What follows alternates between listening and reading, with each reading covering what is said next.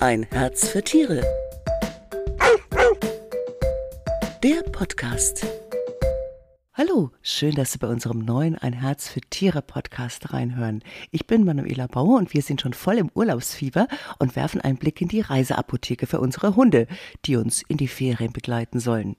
Was in so eine Reiseapotheke alles reingehört, darüber spreche ich mit der Tierärztin Dr. Heidi Kübler. Hallo Heidi. Hallo Manuela, grüß dich. Jetzt wissen wir ja schon, dass du bist ja mehr der Katzentyp, aber mit Hunden hast du natürlich als Tierärztin jede Menge Erfahrung. Gibt es denn äh, so typische Probleme, wo du sagst, oh ja, das sind so die Klassiker, die so auf Reisen auftauchen beim Hund? Ja, da gibt es eigentlich so drei große Themenbereiche. Einmal so dieses Thema Stress, also alles, was mit Urlaubsfahrt Unbekanntem und so weiter zusammenhängt.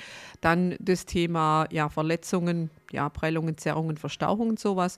Und Magen-Darm, also mal Erbrechen, Durchfall, also so wie beim Menschen mit auch. Dann je nachdem, wenn man irgendwo ist, wo es sehr heiß ist und der Hund ist das nicht gewöhnt, alles, was mit Sonne zu tun hat, so von ja, Sonnenstich angefangen bis hin zu. Können die Sonnenstich kriegen? Ja. Okay. Wenn sie keine Möglichkeit haben, in den Schatten zu gehen und dann stundenlang nur in der Sonne sind, und eben das nicht gewohnt sind, dann schon, dass sie überhitzen. Okay. Und können, die können sich auch am Strand die Pfoten verbrennen, oder? Ja, am Strand vielleicht weniger, aber mhm. ähm, man hat ja Wege zum Strand oder halt alles, was eben Asphaltwege sind. Ich meine, da braucht man ja nur selber barfuß mal drauf äh, gehen. Das kann ganz schön heiß werden. Nicht nur im Süden, sondern auch bei, in unseren Breitengraden. Ich glaube, du hattest da mal einen ganz schlimmen Fall, gell? Ja, ja, der arme Kerl, die waren unterwegs sonntags mit dem Fahrrad und der Hund mhm. lief nebenher, war gut warm und er hat sich alle vier Pfoten quasi verbrannt. Also da hat sich die Ballenhaut oh. abgeschält. Der musste dann eine Zeit lang wirklich mit vier Verbänden an den Pfoten rumlaufen und ich meine, das tut ja höllisch weh, das weiß man ja. von sich selber ja auch. Da wundert man sich gar, die sind so doch sehr duldsam, weil der, dass der sich nicht gemeldet hat, sage ich jetzt mal. Äh, naja, der hat sich so gefreut, dass die unterwegs waren. Da hat hm. er ja hm. gar nicht drauf geachtet. Und wie soll ich sagen, der Schmerz kam erst später. Oh. Was gehört denn so generell ins Reisegepäck für den Hund, wenn man im Urlaub gut vorbereitet sein will? Also jetzt nicht in die Reiseapotheke, sondern ins Gepäck ins Gepäck äh, letztendlich alles, was der Hund zu Hause auch braucht. Also was ich immer empfehle, sind äh, Decken, die, wo er zu Hause schon draufgelegen ist. Einfach deshalb, wenn man in einer fremden Unterkunft ist, dann hat man Decke oder Körbchen, was den Hundegeruch hat. Mhm. Dann fühlt er sich gleich so ein bisschen zu Hause. Dann eventuell auch gewohnte äh, Fressnäpfe, Trinknäpfe. Mhm. Ähm, ja, Decken. Also letztendlich so, äh, man braucht dann schon ein bisschen Stauraum im Kofferraum für den Hund.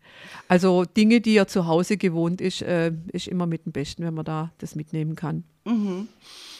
Und ähm, gibt es denn so Basics, die in die Reiseapotheke gehören? Also einmal, das sollte aber jeder Hundehalter unabhängig von der Reise zu Hause haben, so eine kleine Hundenotfallapotheke, wo man Verbandszeug drin hat, eine gut schneidende Schere, also mhm. auch mal ein Klebeband, dass man auch mal auf die Schnelle einen Verband anlegen kann. Ja, so Geschichten wie Zeckenzange oder ein Kamm, wo mhm. man was rauskämmen kann, das auf jeden Fall. Und dann empfehle ich auch immer so für Reisen, also so eine Basisausstattung an Medikamenten. Gerade wenn man jetzt äh, dran denkt, Thema Stress, äh, da arbeite ich sehr gern mit biologischen Arzneimitteln von der Firma Hehl, ähm, mhm. beispielsweise das Nurexan. Also wenn man weiß, dass Tiere ein bisschen stressempfindlicher sind oder schnell aufgeregt, da kann man äh, das über die Reise oder vor der Reise einsetzen. Also das geht auch relativ schnell. Dann eben Thema ja Verletzungen, Verstauchungen, Prellungen, Zerrungen. So als Erste-Hilfe-Medikament das Traumel Traumel ad Uswet, ich glaube, das kennt so ziemlich jeder Hundehalter inzwischen. Ich meine, wobei, man, ich, wobei ich immer sage, äh, was man ganz, also was man vor dem Urlaub schon abklären sollte, am Urlaubsort mal schauen, wo ist der nächste Tierarzt und sich am mhm. besten gleich die Adresse und die Telefonnummer aufschreiben, wenn was ist. Also erste Hilfe kann man immer machen, aber dann sicherheitshalber beim Tierarzt noch abklären lassen, ob nicht vielleicht doch was Schlimmeres passiert ist. Mhm. Dann Thema Magen-Darm. Ähm, da ist ganz gut, wenn man was dabei hat, ähm, was leicht verdauliches, eben so eventuell so ein Darmbakterienpräparat äh, bei Durchfall oder auch mal ähm, Nux vomica gibt es da mhm. als ja, homöopathisches Mittel oder auch als Komplexmittel, äh, was sich ganz gut eignet, in die Reisapotheke reinzutun. Mhm. Sag mal, gibt es auch Hunde, denen ja wie Menschen so äh, übel wird beim Autofahren? So über, ja, so, ja, ja, ja, ja, jede, jede, jede, Menge. Ja, gut, da, ja, ja, ja, da kommt es drauf an. Also bei, bei manchen ist es wirklich eben, dass sie das Fahren nicht vertragen. Mhm. Ähm, und bei anderen ist es halt mehr so die Aufregung und der Stress. Mhm. Und gibt es da was? Äh, es gibt homöopathische Mittel, da sollte man sich an, äh, am besten an einen Tierarzt oder einen Tierheilpraktiker wenden, der mit der Homöopathie arbeitet, um das jetzt für den entsprechenden Hund auszusuchen, weil es ist jetzt nicht so, dass jedes Mittel dann jedem Hund hilft. Und dann, was man auch machen kann, einfach ein bisschen Autofahrtraining. Also angefangen damit, dass der Hund das Autofahren mit was Angenehmem verbindet. Also angefangen damit, dass man im stehenden Auto dem Hund mal ein Leckerchen gibt mhm. und das regelmäßig wiederholt. Der nächste Schritt wäre dann, dass man das Auto anlässt, dass das Auto läuft, aber noch steht. Und dann darf der Hund rein und bekommt Leckerchen und dann auch mal äh, ein Stück fahren. Ja, weil das ist also doch relativ weit verbreitet und immer wieder in der Praxis eben Anlass auch, dass die Leute mich konsultieren und sagen, hm, was kann man da tun? Wir würden den Hund gern mitnehmen, aber der verträgt Autofahren so schlecht.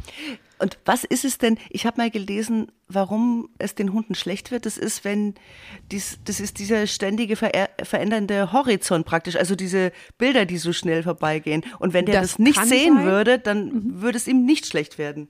Naja, das ist die, die eine Variante. Das kann natürlich auch sein, aber der Geruch im Auto. Hunde haben ja eine viel feinere Nase wie wir. Und wenn es dann beispielsweise auch so ein bisschen nach Benzin oder nach Diesel riecht, nach dem Tanken, das kann ja schon mal vorkommen. Also das kann durchaus auch Übelkeit verursachen. Mhm. Mm, was ich letztens mal beim Hund gemerkt habe, auf den, den haben wir Pflege gesittet sozusagen und der brauchte einfach ganz viel Sauerstoff. Das war dem einfach, wir mussten einfach wirklich alle Fenster aufmachen und dann, ah, hast du richtig gemerkt, oh, da ging es ihm gleich viel mhm. besser mhm. irgendwie, ne? wenn er Sauerstoff ja, Es gibt hat. auch, genau, es gibt auch Hunde, das ist nicht nur eben der Sauerstoff, mhm. sondern auch dieses so in einem eher engen Raum drin mhm. zu sein. Das können manche Hunde auch nicht haben. Also man muss, sagen wir mal, dieses Thema, man, man muss es quasi auf den Hund äh, individuell A, äh, beobachten, wie verhält er sich, was macht er und äh, dann halt auch individuelle Lösungen finden. Mhm.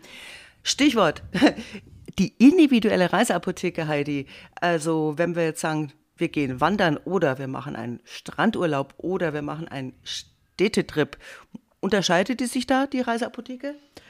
Äh, ja, so ein bisschen. Also beim Wandern ist natürlich die Verletzungsgefahr ähm, größer. Mhm. Genau, da würde ich auf jeden Fall eben Verbandszeug, äh, Traumehl, äh, sowas in der Richtung einpacken.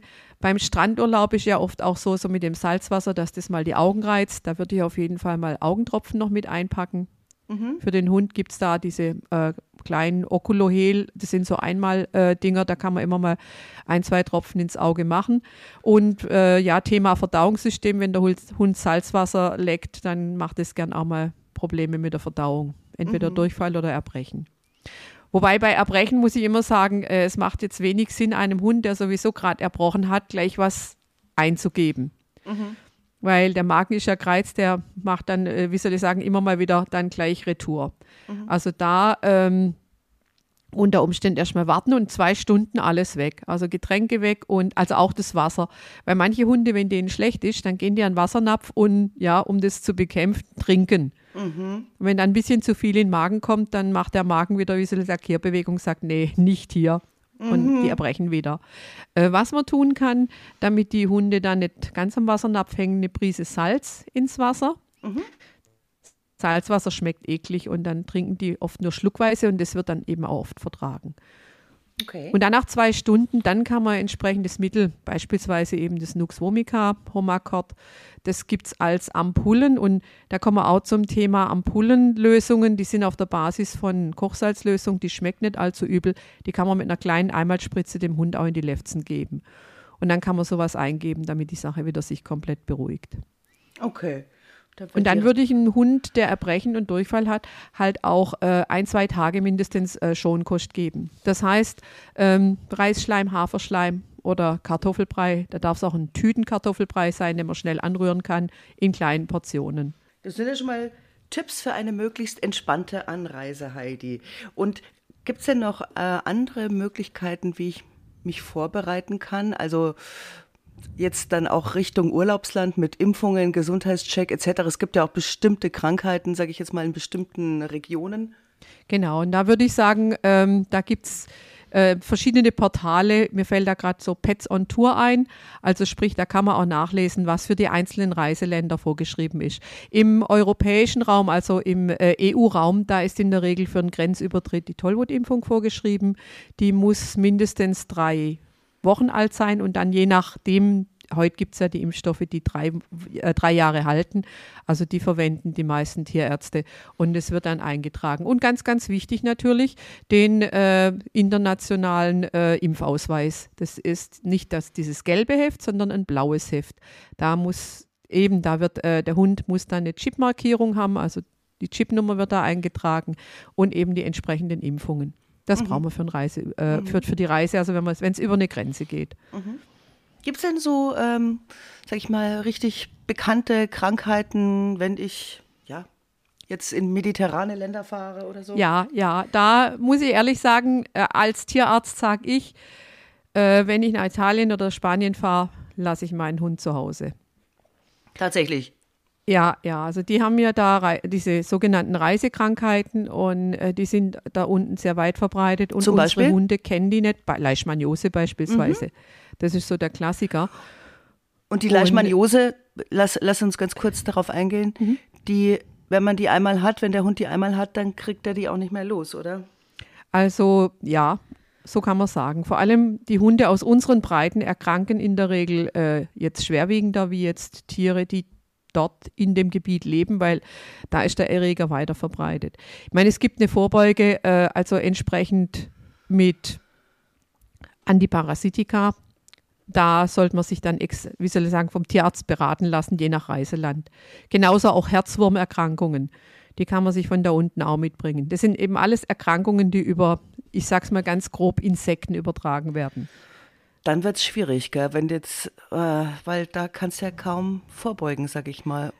Ja, also es gibt schon eine gewisse Vorbeuge, aber es gibt auch viele, also ich habe äh, im Bekanntenkreis auch Leute, die regelmäßig, die haben Haus in Spanien und die da regelmäßig hinfahren und die dann eben regelmäßig diese Prophylaxe mit äh, chemischen Medikamenten machen, damit der Hund sich nichts holt und das geht auch schon jahrelang gut. Ist das denn so eine Art, ist das wie eine Impfung gegen Leishmaniose oder, oder wie, wie, wie kann ich mir das vorstellen? Ist das eine Tablette, eine Injektion, eine also es gibt, es gibt auch eine Impfung gegen Leishmaniose. Da bitte einen Tierarzt kontaktieren, da gibt es verschiedene Impfstoffe. Und die Vorbeuge, äh, das sind äh, Präparate gegen die Überträger, das sind ja Sandmücken und äh, das sind sogenannte Repellenzien. Das sind in der Regel Mittel, die auf den Hund aufgetropft werden, also im Nacken oder mhm. unterm Schwanzansatz. Mhm. Und bei den Herzwürmern, da sind es Tablettenpräparate. Sollte ich denn, ja, damit ich selber gut vorbereitet bin, was hältst du denn davon, ja, dass ich selber so einen Erste-Hilfe-Kurs mache, damit ich beim Hund selber ganz schnell helfen kann, wenn zum Beispiel kein Tierarzt in der Nähe ist? Ne? Das ist nicht nur für die Urlaubszeit wichtig, das würde ich mhm. jedem Hundehalter empfehlen. Okay. Und Erste-Hilfe-Kurse gibt es teilweise bei den Volkshochschulen. Also ich mache hier immer mal bei der Volkshochschule Erste-Hilfe-Kurs für Hunde oder bei den Hundevereinen. Also da gibt es viele Möglichkeiten. Ich glaube, inzwischen gibt es sogar auch Online-Kurse. Ja, ich denke, das ist vielleicht eine ganz gute Idee, weil ähm, vielleicht sind jetzt die Tierärzte nicht so breit gestreut irgendwo da in diesen Urlaubsregionen, ne? Also da gibt es durchaus äh, schon auch ein dichtes Netz. Also da, wo wir normalerweise in Urlaub gehen, mit den Tieren an äh, Tierärzten. Aber da ist vielleicht halt auch die Sprachbarriere noch mit da. Und Erste Hilfe, ich meine, es kann auch zu Hause immer was passieren. Ähm, also das Wichtigste ist eigentlich immer erstmal äh, ruhig bleiben, kühlen Kopf bewahren und die Nummer der nächsten Tierarztpraxis parat haben. Genau, so ist man gut vorbereitet und kann man genau. entspannt in den Urlaub gehen. Vielen Dank, liebe Heidi, für die Tipps um das Thema Reiseapotheke. Und wenn Sie jetzt mehr zum Thema ähm, Reiseapotheke erfahren möchten, dann lesen Sie doch die neue Partnerhund, die ist jetzt am Kiosk. Und wir hören uns wieder, wenn Sie mögen, am 23. Juni. Dann geht es wieder um deine Lieblinge Heidi, die Katzen. Und zwar dreht sich dann bei uns um Physiotherapie. Ciao und Servus und vielen Dank, Heidi, gell? Ja, und tschüss. Danke. Tschüss. Das war ein Herz für Tiere, der Podcast.